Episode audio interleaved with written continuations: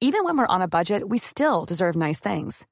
Quince is a place to scoop up stunning high-end goods for 50 to 80% less than similar brands.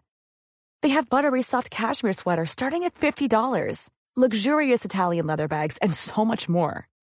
Plus, Quince only works with factories that use safe, ethical, and responsible manufacturing. Get the high-end goods you'll love without the high price tag with Quince. Go to quince.com slash style for free shipping and 365-day returns. Esto es República H. Muy buenas noches, bienvenidos a República H. Hoy, lunes, lunes, inicio de semana, 25 de octubre de 2021. Gracias por estar con nosotros. Yo soy Alejandro Cacho y le agradezco que nos acompañe y le, pido, le, le pido que me permita acompañarle la próxima hora, una hora de información sobre lo que realmente ocurre en el país, aquí en República H. Gracias a quienes nos siguen por todas las plataformas de Heraldo Media Group. Gracias a Heraldo Radio, que nos sintonizan en toda la República Mexicana. Gracias de verdad. Un abrazo grande para todos ustedes en cualquiera de las 98 estaciones a lo largo y ancho de la República Mexicana en donde sintonizan Heraldo Radio, en su negocio, en su casa, en su oficina, en su coche, donde sea que nos escuchen. Gracias. Y permítame acompañarle una hora más. También a quienes nos ven por el canal 10 de televisión abierta, Heraldo Televisión, y en distintos sistemas de cable en toda la República Mexicana. Y por supuesto un saludo también a quienes nos sintonizan del otro lado de la frontera en los Estados Unidos por radio y televisión y quienes en cualquier lugar del mundo a través de las plataformas digitales y redes sociales del Heraldo de México. Gracias a todos, porque esta noche, esta noche tenemos mucha información, tendremos todos los detalles de lo que ocurre en esta nueva caravana de migrantes que inició el sábado su recorrido a pie desde Tapachula, Chiapas. Son poco más de 3.500 migrantes, la mayoría haitianos, pero hay centroamericanos y hay niños también, muchos niños, 1.800 niños caminando a través de México. Hay además 66 mujeres embarazadas en esta caravana. Su primer objetivo será llegar a la Ciudad de México para pedir aquí a las autoridades migratorias su apoyo para transitar a través del territorio mexicano hasta el norte y llegar a la frontera con los Estados Unidos. También aquí en República H hoy un recorrido por algunos de los estados donde la ahora tormenta tropical Rick provocó fuertes aguaceros y afectaciones. Y hay que recordar que Rick pegó durante el fin de semana como huracán categoría 2 en tierra, en tierra mexicana. Fue hasta hoy cuando se degradó a tormenta tropical. Y también la pandemia de COVID. Fíjense qué cosa tan curiosa. El fin de semana, la Secretaría de Salud dio a conocer cifras, cifras sobre el exceso de mortalidad en México.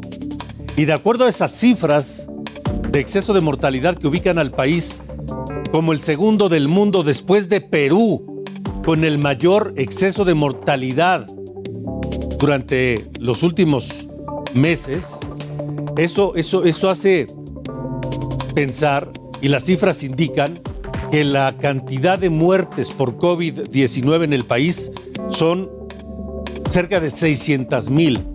600 mil personas muertas en México por COVID, contra los menos de 300 mil que da a conocer oficialmente Hugo López Gatel. Esta noche platicaremos con el doctor Arturo Erdeli Ruiz, doctor en estadística y probabilidad de la UNAM, un hombre que ha seguido acuciosamente los números, los datos duros y propios del gobierno comparados con otros del INEGI, del Consejo Nacional de Población y demás acerca de la pandemia. Así que no se despegue esta noche de República H. Son las 8.3. Yo soy Alejandro Cacho. Gracias por estar aquí y comenzamos.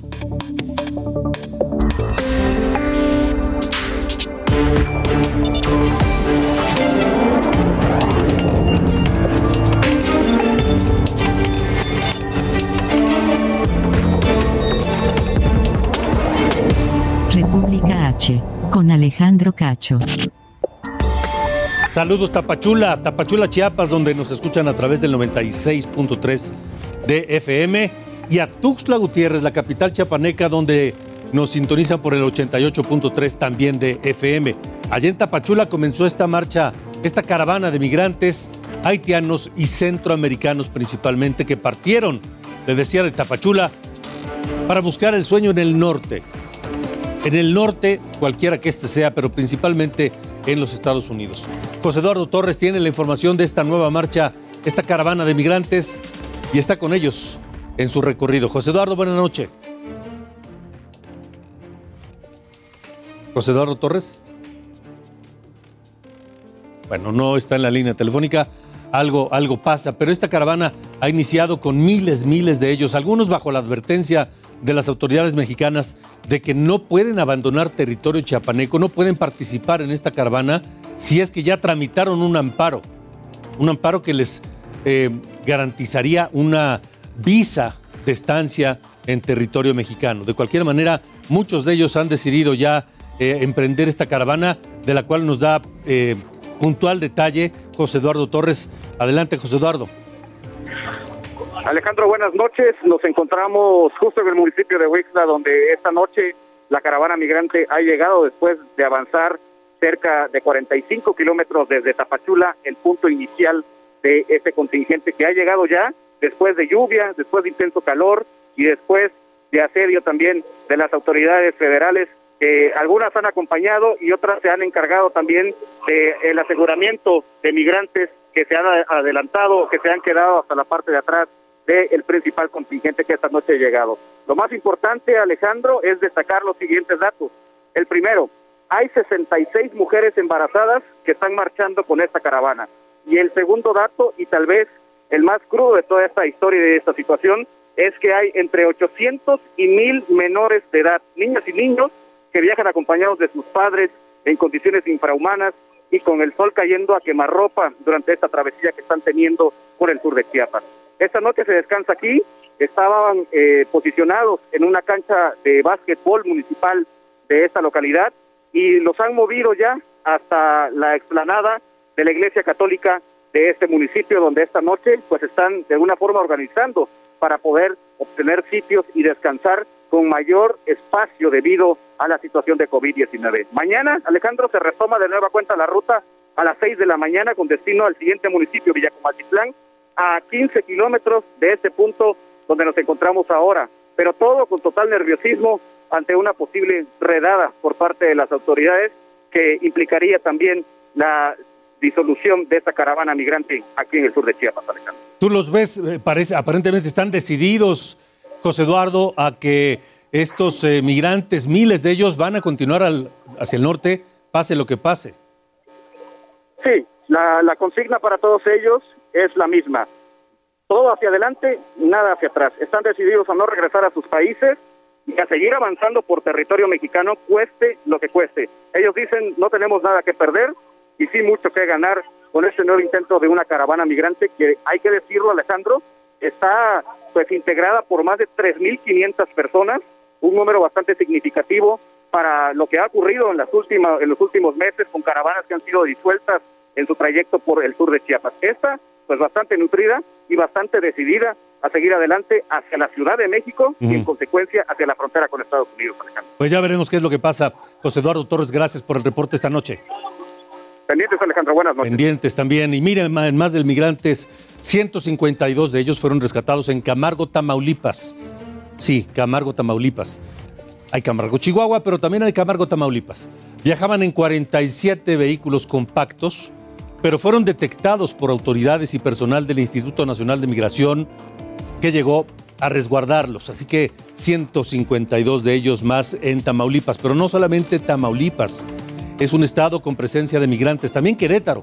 Parecería increíble, pero la ruta hacia el norte pasa por Querétaro y ahí la policía rescató a 100 migrantes que se trasladaban en un autobús. El chofer y otras dos personas fueron detenidas. Los migrantes fueron además llevados al Instituto Nacional de Migración. Tres de ellos intentaron sobornar a los policías para que fueran liberados. Los migrantes, sin embargo, fueron todos asegurados y llevados a la Fiscalía de Querétaro. Y de acuerdo con las autoridades, el número de menores migrantes no acompañados aumentó dramáticamente este año. Este es un fenómeno que viene repitiéndose desde hace algunos años. Estados Unidos ha lidiado con eso ya algún tiempo y México también.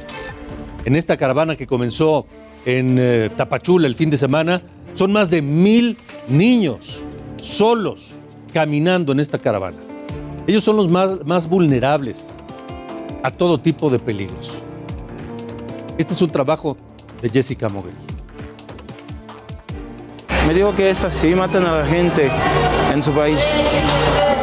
Y esto, él lo dibujó en la memoria de su tía, que a ella también lo mataron, la mataron.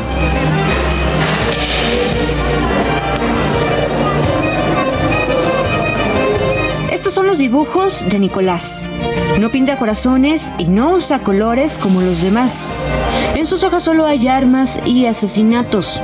Dejó el Congo en África y atravesó 13.382 kilómetros para llegar a México y huir de los malos, como él les llama.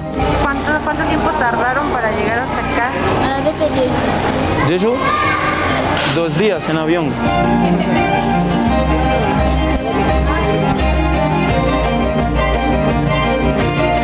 La Casa de Acogida, Formación y Empoderamiento de la Mujer Migrante y Refugiada en la Ciudad de México, llegan menores migrantes acompañados y no acompañados desde Honduras, El Salvador, Guatemala, Haití y África.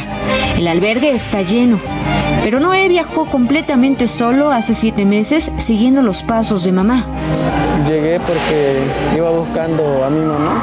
Mi mamá está en Estados Unidos, pero me agarraron en Chiapas. Y de Chiapas me trajeron hasta acá. En los primeros nueve meses del año, la cifra de menores migrantes no acompañados se incrementó casi al doble en comparación con 2020. Según la Comisión de Ayuda a Refugiados, hasta septiembre de este año se registraron 1.039 niñas, niños y adolescentes que viajaron solos con la intención de llegar a Estados Unidos. En 2020 solo fueron 540. Que más de la mitad están ubicados en Tapachula, 547.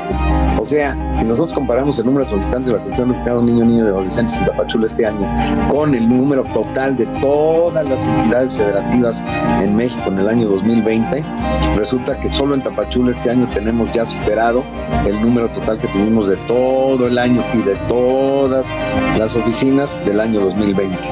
La cifra se incrementa exponencialmente en el caso de los menores que viajan acompañados de algún adulto, mientras la Comar asegura que se trata de 20.193 menores, casi el triple de lo que se registró en 2020, la UNICEF maneja 27.861. Hay que hablar especialmente de las niñas y de las mujeres adolescentes, no están en un riesgo, estamos pues, en un contexto de mucho machismo también, de mucha violencia de género en general, y claro, si la niña viaja sola, sin información y, y- y es mucho más vulnerable. En lo que va del año, la UNICEF también registró 20 casos de abuso sexual a menores migrantes.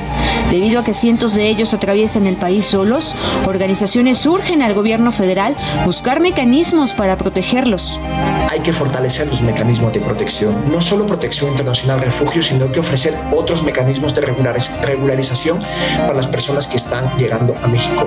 Las estamos montando en aviones y los estamos deportando, tanto a la frontera sur de, de México como a la frontera sur de Estados Unidos. No, no puede ser más inhumano. Esto sucede mientras una nueva caravana de migrantes se dirige a la Ciudad de México con amparos en mano, promovidos por activistas en Chiapas y que usarán para evitar ser detenidos.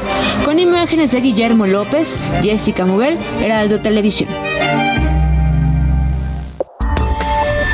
Esto es República H. Seguramente usted ha oído hablar de alguien llamado Cuitláhuac García. Trabaja de gobernador en Veracruz. Se le conoce poco porque hace poco.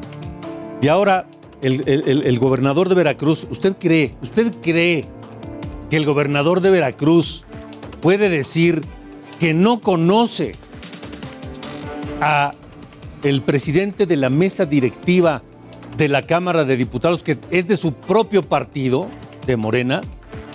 Según Cuitláhuac García, el- el gobernador de Veracruz, él dice que no conoce al diputado Sergio Gutiérrez Luna, es uno de los diputados más importantes en la Cámara, uno de los personajes de mayor peso en Morena, y le digo, tan así que tiene, es el presidente de la mesa directiva en la Cámara de Diputados.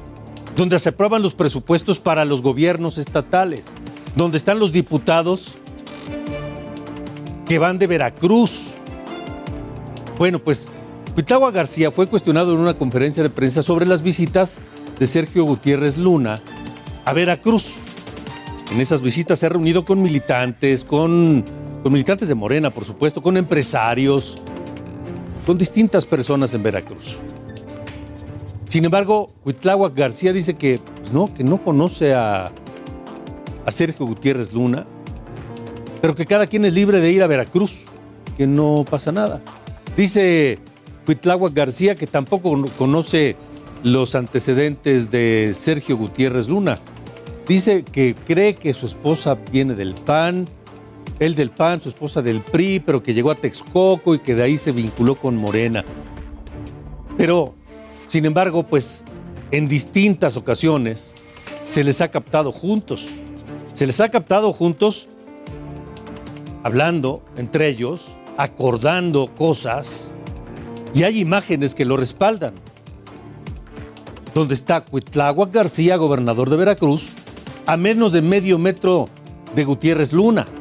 En otra, donde está el presidente López Obrador atestiguando un convenio o algo así, junto o, frente al secretario de Marina, y atrás de ellos está Cuitláhuac García, el gobernador de Veracruz.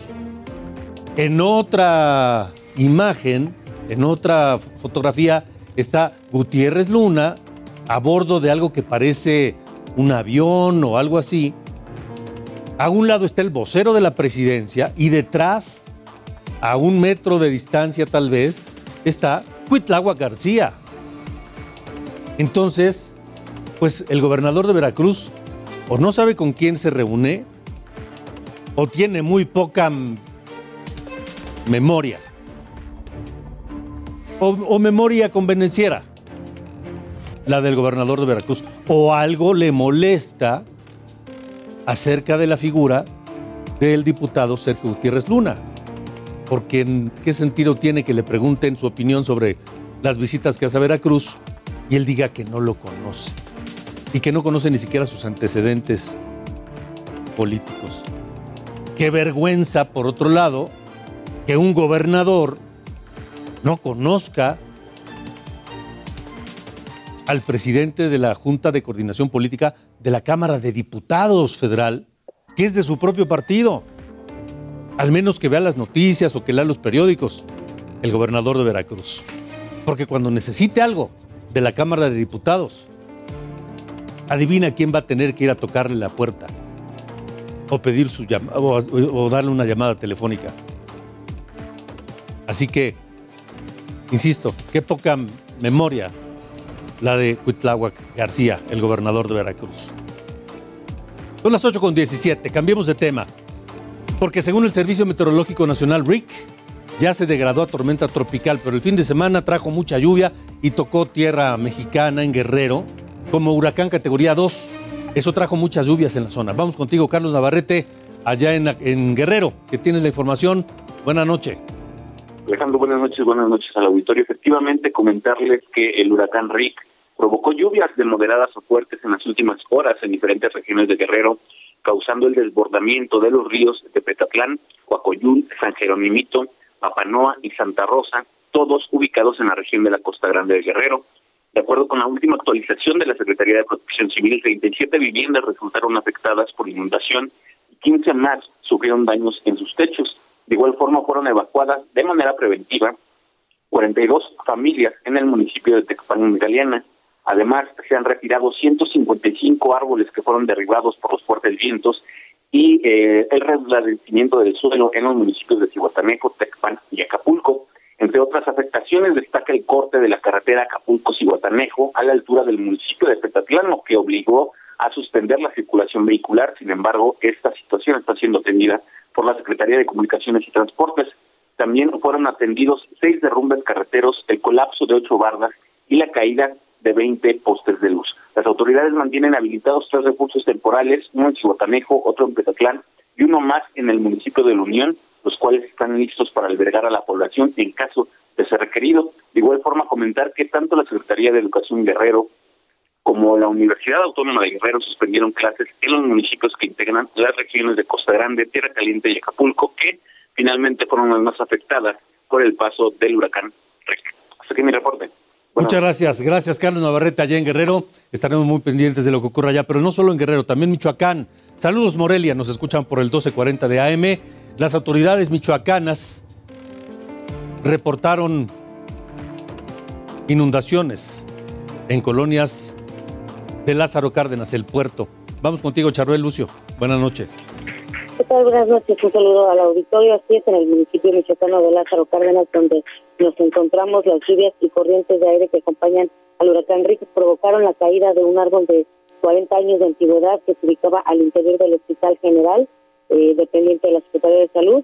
El derivo de este árbol, a su vez, también provocó el colapso de algunos plafones, una falla en el suministro de energía eléctrica y también la suspensión del servicio de agua potable en este lugar.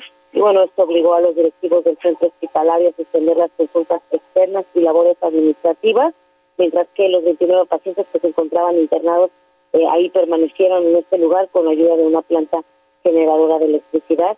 Y bueno, en la tenencia de Playa Azul, propietarios de restaurantes inflamadas eh, cerraron establecimientos ante el incremento del nivel del mar y ante el exceso de basura que trajo consigo la marea, lo que eh, también traerá afectaciones económicas en esta zona que ya se encontraba muy afectada desde finales de junio pasado por el paso del huracán Enrique. Ese es el reporte desde Michoacán. Gracias, Charbel. Mire, para darnos eh, un reporte actualizado sobre Rick, esta noche vamos con Arturo Sánchez en el Servicio Meteorológico Nacional. Arturo, gracias por estar aquí en República H. Buenas noches. Alejandro, muy buenas noches desde el Servicio Meteorológico Nacional de la Conagua. Es un gusto saludarte. Efectivamente, ya Rick, pues como lo dijeron, entró como categoría 2 sobre lo que es la costa occidental de, Guerrero. Entró aproximadamente a las 5 de la mañana sobre el municipio de Unión Isidoro de Montes de Oca, Guerrero, y efectivamente ahorita ya como una depresión tropical. Estamos estimando que en el transcurso de la noche, pues ya se convierte esto en remanentes. Ahorita se encuentra aproximadamente localizada a 80 kilómetros al este de lo que es la ciudad de Guadalajara, Jalisco, un sistema que nos está originando, como ustedes lo dicen, precipitaciones significativas. Eh, estamos estimando lluvias todavía puntuales muy fuertes, sobre todo lo que es la parte occidental de la República Mexicana. Eh, para en la madrugada estimamos que este sistema ya empiece a debilitarse más. Ya para el día de mañana ya solamente queden los remanentes aunado a un canal de baja presión, la cual nos va a originar lluvias puntuales ya fuertes solamente, eh, algunos chubascos eh, algo de viento, aproximadamente unas rachas hasta de 50 kilómetros por hora. Ahorita pues está dejando toda la nubosidad sobre lo que son los estados de Guerrero, lo que es Michoacán, Colima, Jalisco, hacia lo que es este, el estado de Guanajuato. Y ya para el día de mañana todo lo que es la porción sur de los estados de la Mesa del Norte, con alguna probabilidad, como mencionaba, de algunos chubascos solamente. Ahorita este sistema se está desplazando hacia el norte a una velocidad de 22 kilómetros por hora. Entonces, este, pues ya prácticamente sería durante esta noche lo que sería lo más significativo. Viene la presencia de un sistema frontal que con el choque de, ambas masas, pues va a estratificar lo que es la nubosidad y pues nos va a originar el tipo de precipitaciones que les habíamos mencionado. No sé, ¿alguna pregunta, Alejandro? Sí, Arturo, ¿qué podemos esperar para el resto de la semana en cuanto al tiempo? Eh, ¿Perdón? ¿Qué podemos esperar para el resto de la semana? Pues ya solamente, este, como les comentaba, para el día de mañana solamente algunas precipitaciones, algunas lluvias puntuales intensas. Este sistema frontal se va a reforzar por una masa de aire frío que para lo que es en el transcurso de los siguientes días nos va a estar afectando lo que es la parte noreste del país con tiempo significativo y un ligero descenso en las temperaturas. De acuerdo, entonces para el fin de semana tal vez temperaturas otra vez. Eh, sí, Efectivamente, para el fin de semana estamos estimando que este sistema, en lo que es el martes, miércoles, jueves, esté recorriendo lo que es la parte nor-noreste, alguna probabilidad para lo que sea a partir del día de mañana en la tarde-noche de algunos torbellinos sobre la parte noreste y gradualmente para lo que es el fin de semana estimamos que este sistema se esté desplazando a lo largo del litoral del Golfo de México, originando unos vientos de componente norte con algunas rachas hasta de 70 kilómetros por hora y lógico el descenso de temperaturas sobre dicha región. De acuerdo, Arturo, muchas gracias. Y un saludo hasta allá a ti y a todos en el Servicio Meteorológico Nacional. Al, contrario, Alejandro, un saludo y un gusto desde el Servicio Meteorológico Nacional de la Conagua, Roberto Rodríguez. Gracias. Gracias, gracias. Roberto, buenas noches. Vamos a una pausa. Estamos en República H, tenemos mucho más. Vamos a ir a un corte, pero Vaya fin de semana violento en Matamoros, Tamaulipas. Cayó un pez gordo del narcotráfico y también las cifras de exceso de mortalidad por el COVID. Calladita, calladita, la Secretaría de Salud deslizó el fin de semana los números y son escandalosamente altos. Esto es República H. Vamos a una pausa. No se vaya, regresamos.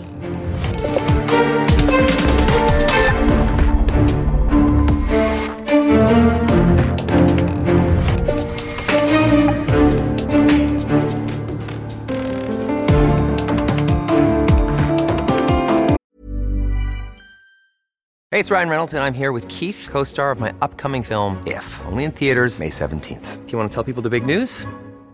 All right, I'll do it. Sign up now and you'll get unlimited for $15 a month in six months of Paramount Plus Essential Plan on us. Mintmobile.com slash switch. Upfront payment of $45 equivalent to $15 per month. Unlimited over 40 gigabytes per month. Face lower speeds. Videos at 480p. Active Mint customers by 531.24 get six months of Paramount Plus Essential Plan. Auto renews after six months. Offer ends May 31st, 2024. Separate Paramount Plus registration required. Terms and conditions apply if rated PG.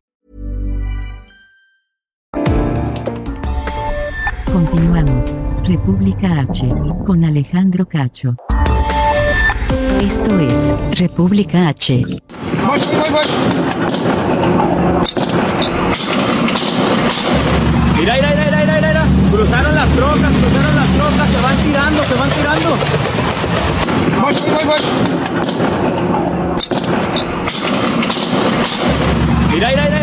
Nuevamente las balas, nuevamente las persecuciones y nuevamente el terror en Matamoros, Tamaulipas, durante la noche del viernes, pero también en el fin de semana, porque las balaceras, bloqueo de calles, quema de vehículos, tres sujetos detenidos, cuatro enfermeras secuestradas y cuatro personas muertas fue el saldo de los enfrentamientos allá en Matamoros.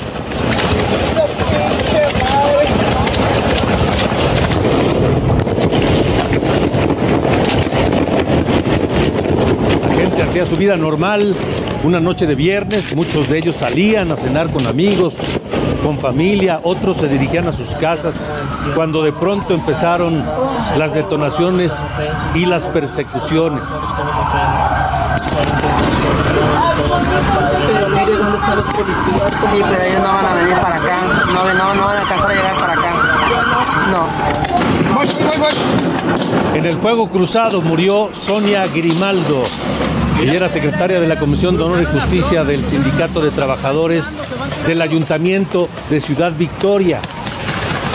Los primeros reportes indican que civiles armados agredieron a los policías estatales y municipales en Matamoros sobre el Boulevard Manuel Cavazos Lerma. Eso desató persecuciones por todo Matamoros. Las familias solo pudieron resguardarse donde encontraban un hueco debajo de un coche, abajo de las mesas, donde pudieron para evitar la balacera y lo único que les quedó por hacer fue rezar. Quien habita bajo el abrigo del Altísimo se acoge a la sombra del Todopoderoso. Yo digo al Señor, tú eres mi refugio, mi fortaleza. Y mientras los delincuentes huían y trataban de evitar la acción de las autoridades federales con ponchallantas, con bloqueos en 15 puntos de Matamoros, por todas partes había tiroteos, había vehículos pesados bloqueando carreteras y avenidas. También había automóviles en llamas, producto de los enfrentamientos y también producto de la estrategia de los narcotraficantes para evitar la acción de las fuerzas federales. Llegaron a colonias cercanas al primer cuadro de la ciudad y a las inmediaciones del centro comercial Plaza Fiesta.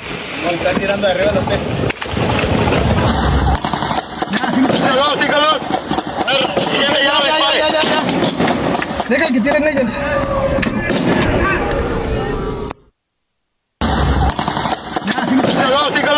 El gobernador de Tamaulipas, Francisco García Cabeza de Vaca, dio instrucciones para que elementos de la Secretaría de Seguridad Pública Estatal se, se concentraran en Matamoros para atender la emergencia.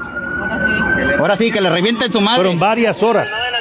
Unidades, no, no tiren, no tiren. Hasta que el sábado por la mañana el Grupo de Coordinación Estatal para la Construcción de la Paz en Tamaulipas informó que los detenidos y parte de los muertos eran integrantes del crimen organizado.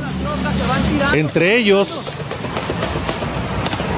Ángel Ariel Treviño, alias El Tigre, jefe de la plaza del cártel del Golfo, líder de sicarios y de, y de, y de halcones en Matamoros. Las autoridades también incautaron un vehículo con blindaje, cuatro armas largas, una de ellas el famoso y temido bar calibre 50, así como muchos cartuchos. Ahora sí que le revienta. 5-2, 5-2. Creo que vino, hay un compañero herido. Ahora sí que le revienten su madre. El, Unidades no, no el no inicio Deja que el Zancat lo haga mierda. de esta balacera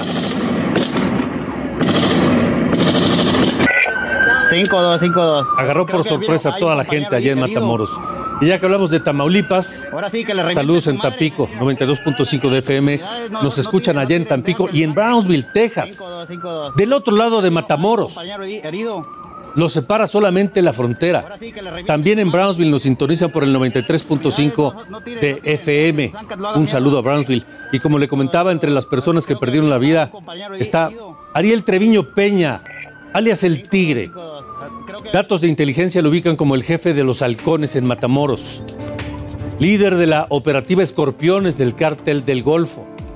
También jefe de plaza para la zona de Nuevo Progreso. Su captura era considerada como objetivo prioritario de las autoridades tanto mexicanas como de los Estados Unidos. Alias el Tigre estaba entre los hombres más buscados con recompensa por la Fiscalía de Tamaulipas. Además estaba enlistado dentro de la campaña de seguridad y prosperidad que tiene el gobierno tamaulipeco junto con siete agencias federales de los Estados Unidos. Cayó un pez gordo del narcotráfico allá en Tamaulipas. La entrevista en República H. Le comentaba hace unos eh, instantes que sigilosamente, como para que nadie lo notara, la Secretaría de Salud el fin de semana, el sábado, dio a conocer, deslizó así como no queriendo la cosa, las cifras de exceso de mortalidad en México.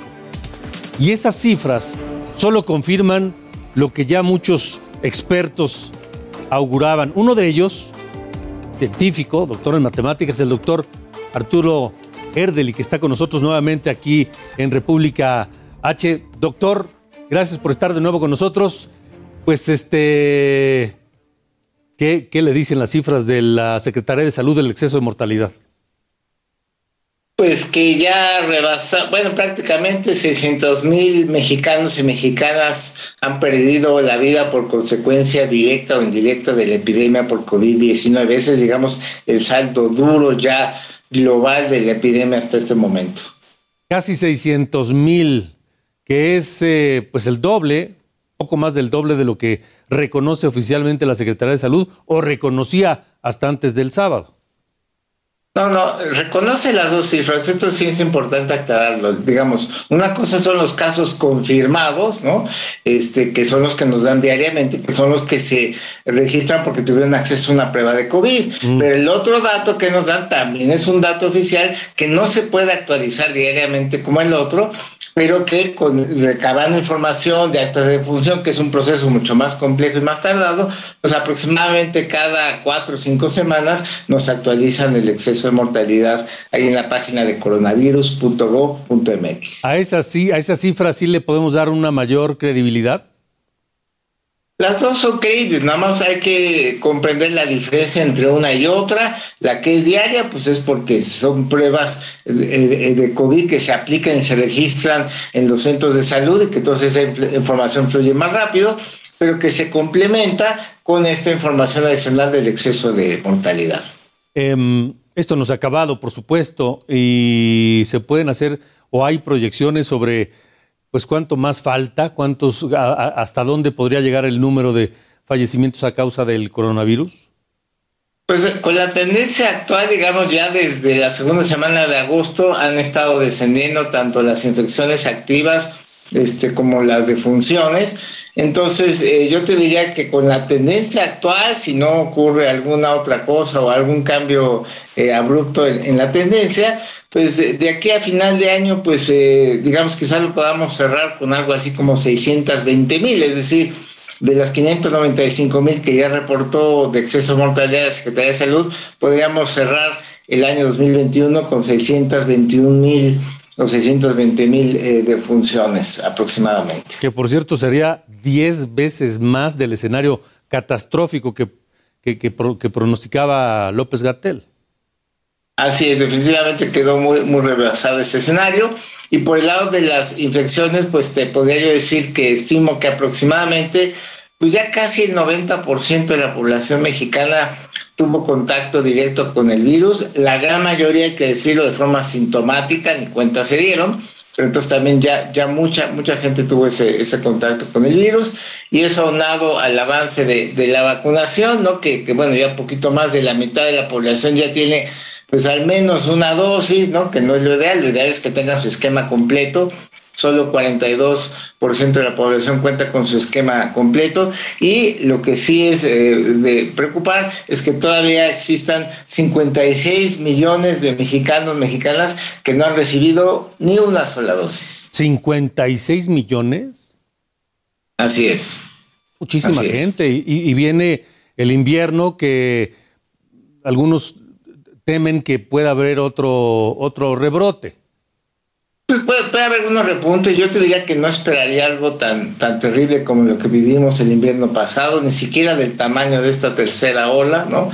Pero pues sí, la baja de la temperatura, el hecho de que todavía haya 56 millones de mexicanos que no han recibido una sola dosis, que, que, quizás tienen algo de protección porque ya tuvieron la infección, pero ya sabemos que la inmunidad por infección no es muy buena, ni muy duradera, ni muy confiable, entonces no hay que hacer cuentas con ello, entonces hay que mantener las medidas de precaución, especialmente en este invierno, no bajar la guardia y la buena costumbre de utilizar una mascarilla bien ajustada a la nariz y a la boca. Sí, o sea, hasta hoy la experiencia, que hay que decir, no es mucha, es de un par de años con este virus, nos dice de manera contundente que la mejor forma de protegernos es usar la mascarilla, usar el cubrebocas, mantener higiene de manos y la distancia eh, social, lo que aquí le llaman la sana distancia, eh, y que la mejor manera de evitar enfermarse gravemente es pues la vacuna, ¿no? Sí, definitivamente el acceso a la vacuna por lo menos no va a evitar que nos infectemos, sí, pero, sí. Eh, pero sí va a evitar que tengamos una forma grave o mortal de, de COVID, pero aún así la persona vacunada tampoco debe ser desconsiderada respecto a las que no lo están, sí, sí, sí, porque una persona vacunada puede infectarse, aunque le va a dar leve, puede contagiar a una persona que no tiene su esquema completo y se puede poner muy grave. Leía yo un dato que el 80% de los enfermos eh, hospitalizados en el Estado de México por COVID no están vacunados.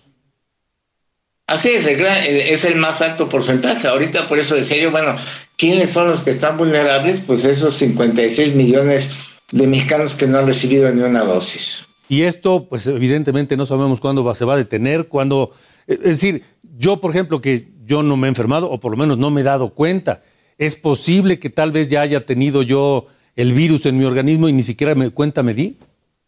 Así es, pero si fue, digamos, si fue asintomático, pues quizás no desarrollaste la gran inmunidad y a lo mejor ya se perdió. Entonces no, no hay que estar confiado. No, en no, que no, claro. Si ya te dio, que si te dio o no te dio, simplemente mientras no, no acabe de concluir la, la vacunación pues a, a, toda la población mexicana con su esquema completo, que eso ocurrirá pues al ritmo que vamos hacia el segundo semestre del 2022. Entonces estamos hablando que todavía deberíamos de tener una disciplina de un año más, de estarnos cuidando con las medidas que ya hemos aprendido son efectivas. Eso sin contar que tal vez sea necesaria una revacunación de las personas que ya se vacunaron por primera vez, los que ya nos vacunamos y ya tenemos el esquema completo, tal vez en un año necesitemos volvernos a vacunar, ¿no? Pues eh, hasta el momento se ha contemplado refuerzos en otros países, pero a población particularmente vulnerable, es decir, adultos mayores este, eh, o, personas con comorbilidades que, comprometen su sistema inmunológico. Digamos, esos son los casos que quizás urgiría en un momento dado eh, reforzar personas sanas hasta el momento, pues si tiene su esquema completo, no está previsto ni se está promoviendo que tengan un refuerzo, ni siquiera en Estados Unidos. Eh, de acuerdo a cómo se están comportando la tendencia de la enfermedad y los casos confirmados y, las defunciones y demás, eh, si hoy estamos en 600 mil, en un año, cuando tal vez ya el virus esté bajo control o, o de salida, o ya lo habremos asimilado todos y la mortalidad baje de manera pronunciada, eh, estaremos, ¿se puede hablar de un número aproximado? De funciones? Pues eh, a lo más que al caso, porque pronosticar, digamos, ya a muy largo plazo, pues es difícil prever todas las cuestiones que pueden surgir en, el momento. Yo a lo más que me aventuraría es a tratar de estimar cómo vamos a cerrar este año 2021 y parecería que, que el total, digamos, de muertes en exceso, eh, la cifra que ya te comenté, pues podría cerrar en, en alrededor de 620 mil personas. O sea, alrededor de 620 mil personas que han muerto directamente por coronavirus o por alguna causa provocada por el coronavirus. Sí, porque recordemos que, que las causas que, que, se dicen, bueno, esta no fue acreditado eh, por, por, COVID, pero bueno, murió por consecuencia de la epidemia. A lo mejor fue una persona que tuvo un infarto y no tuvo acceso a atención porque estaba saturada el hospital. Es decir, hay muchas víctimas colaterales de la epidemia que sin haber tenido COVID-19, pero perdieron la vida por falta de atención médica adecuada por otro tipo de emergencias. De acuerdo. Doctor Arturo Erdelig, muchas gracias otra vez por haber estado con nosotros. Encantado, muy buenas noches. Hasta luego, buenas noches. Nosotros vamos a un recorrido por estados de la República Mexicana en República H. La gobernadora de Guerrero aplicará políticas de austeridad en su administración. Evelyn Salgado venderá la casa Acapulco y la casa Representación de Ciudad de México. Con el dinero que se obtenga creará unidades de diálisis y hemodiálisis. Además, renovará las contrataciones de 114 vehículos blindados cuyo gasto asciende a los 30 millones de pesos. Ciudadanos de Sonora regresaron a Capufe, la caseta ubicada al norte de Hermosillo. La tomaron desde 2017 de manera intermitente para que las personas no pagaran cuota. Se retiraron porque llegaron a acuerdos con el gobierno y desde ahora los sonorenses no pagarán casetas por el acuerdo de residentes. En Morelos un hombre murió al ser arrastrado por la corriente del agua provocada por las fuertes lluvias. Protección Civil rescató el cuerpo y ayudó a las personas atrapadas en los coches. Además, inició con el conteo de viviendas afectadas. Exhortó a la población a evitar zonas inundadas. En Tabasco detuvieron al sospechoso de vender medicinas adulteradas en el hospital de Pemex. José N. ocasionó daños severos a 67 pacientes y la muerte de 10 personas.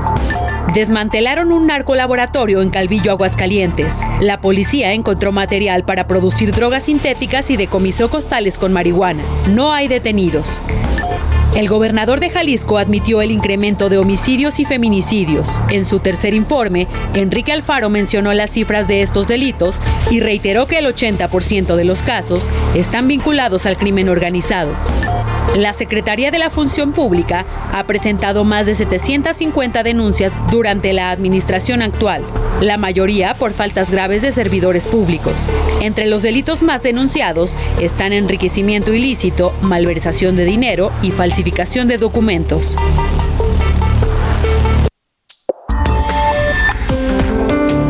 Chihuahua, en República H. Vamos a Chihuahua, a un municipio complejo, complejo y azotado desde hace décadas por la violencia de la delincuencia organizada. En Madera, Chihuahua, hubo una balacera entre fuerzas federales que realizaban labores de reconocimiento y un grupo armado. Allá hubo un detenido. ¿De quién se trata, Federico Guevara? Buenas noches en Chihuahua. Buenas noches, Alejandro. Efectivamente, se trata de Francisco A.M., conocido como el Jaguar, líder del cartel de Gente Nueva, un, grupo de sicarios al servicio del cartel de Sinaloa que fue identificado por el gobierno mexicano e incluso por el FBI de ser el responsable ah, de la masacre de la familia de Barón y Lagos. Eh, esto porque una confusión, iban a atacar a los a miembros del cartel de la línea. El hecho es de que Chihuahua, la capital, en estos momentos hay retenes en todas las entradas y salidas a esta ciudad capital. El hospital central donde se encuentra herido, ya no tan grave como se había especulado, pero sí se encuentra internado, está técnicamente cooptado por eh, integrantes del ejército y la policía eh, del estado, dado que hay un alto, un alto, una alta probabilidad de que quizás quisieran eh, tratar de rescatar al famoso jaguar. incluso en redes sociales trascendió el día de hoy, de que gente del municipio de Madera, a la hora de la detención, estaban ofreciendo 3 millones de pesos porque dejaron libre al jaguar al momento de su detención, cosas que elementos del ejército pues indudablemente no lo realizaron. Hay una calma chicha, pero la realidad es que hay que entender muy bien, como tú bien acotas, por qué Madera.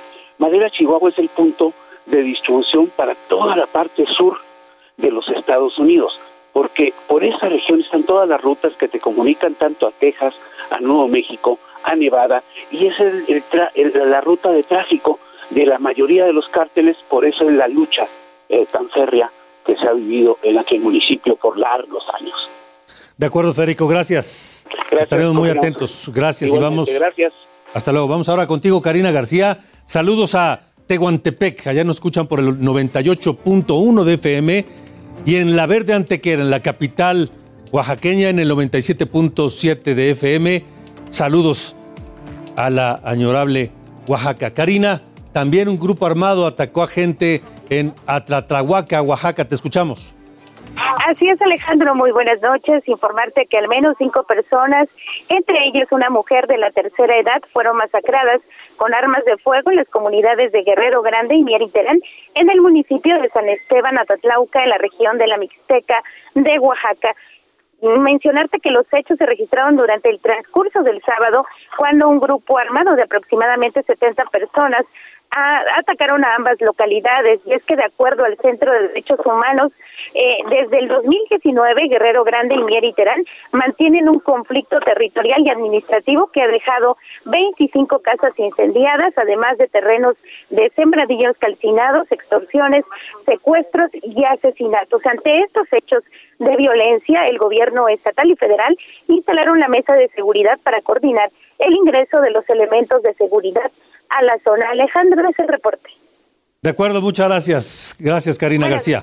Y de eh, Oaxaca vamos ahora a Quintana Roo, porque en Quintana Roo la Fiscalía detuvo a José L. por su presunta participación en el tiroteo contra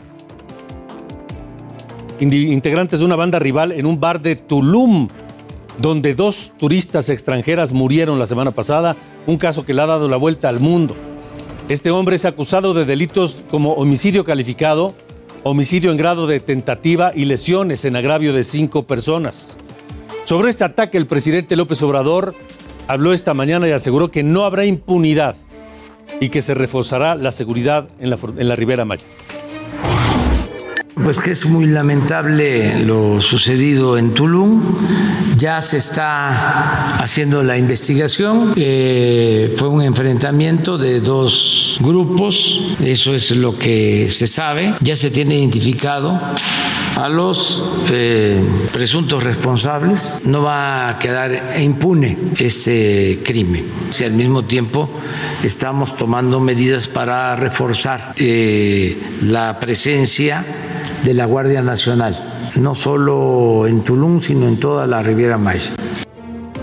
Bueno, esto ya trajo consecuencias, porque luego de este hecho en, Tulum, el gobierno de Alemania emitió una alerta de viaje a sus ciudadanos sobre viajes a México, específicamente a Tulum y Playa del Carmen, la Riviera Maya, donde se han registrado ataques que han afectado a viajeros alemanes. Esa advertencia del gobierno alemán se suma a la que hizo también el gobierno de los Estados Unidos para sus funcionarios consulares, para los trabajadores del consulado en Matamoros, a quienes prácticamente les ordenó someterse a un toque de queda. Les dijo que no deben salir a la calle entre las 7 de la noche y la mañana siguiente, 5 o 6 de la mañana del día siguiente. Y también consideró, consideró que sus ciudadanos no deben viajar de no ser estrictamente necesario por aquella zona del país, por Matamoros, luego de los hechos del sábado anterior. Esas dos alertas, la de Alemania y la de Estados Unidos, se suman a la que le informamos la semana pasada aquí en República H del gobierno de Canadá, que es verdaderamente inusual que el gobierno canadiense emita una alerta de viaje para sus ciudadanos por territorio mexicano. Y el gobierno de Canadá no se anduvo por las ramas le pidió a sus ciudadanos tener cuidado y evitar viajar por 13 estados del, del país. 13 estados de la República que el gobierno canadiense considera sumamente peligrosos para sus ciudadanos y que incluso pueden correr peligro de muerte. Y por ello le recomendó no viajar por ahí. Veremos a ver qué pasa y si este hecho de Tulum, cuya presencia mundial es enorme, es una caja de resonancia en el mundo, pues no trae algunas otras consecuencias. Por lo pronto es todo hoy aquí en República H. Recuerde que mañana tenemos una cita aquí mismo a las 8 de la noche. Yo soy Alejandro Cacho, muchas gracias y hasta la próxima.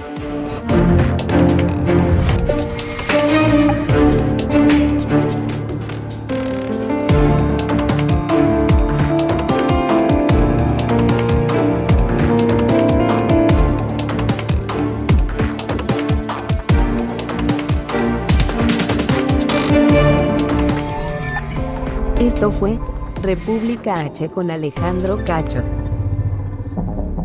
Heraldo Radio, la HCL se comparte, se ve y ahora también se escucha.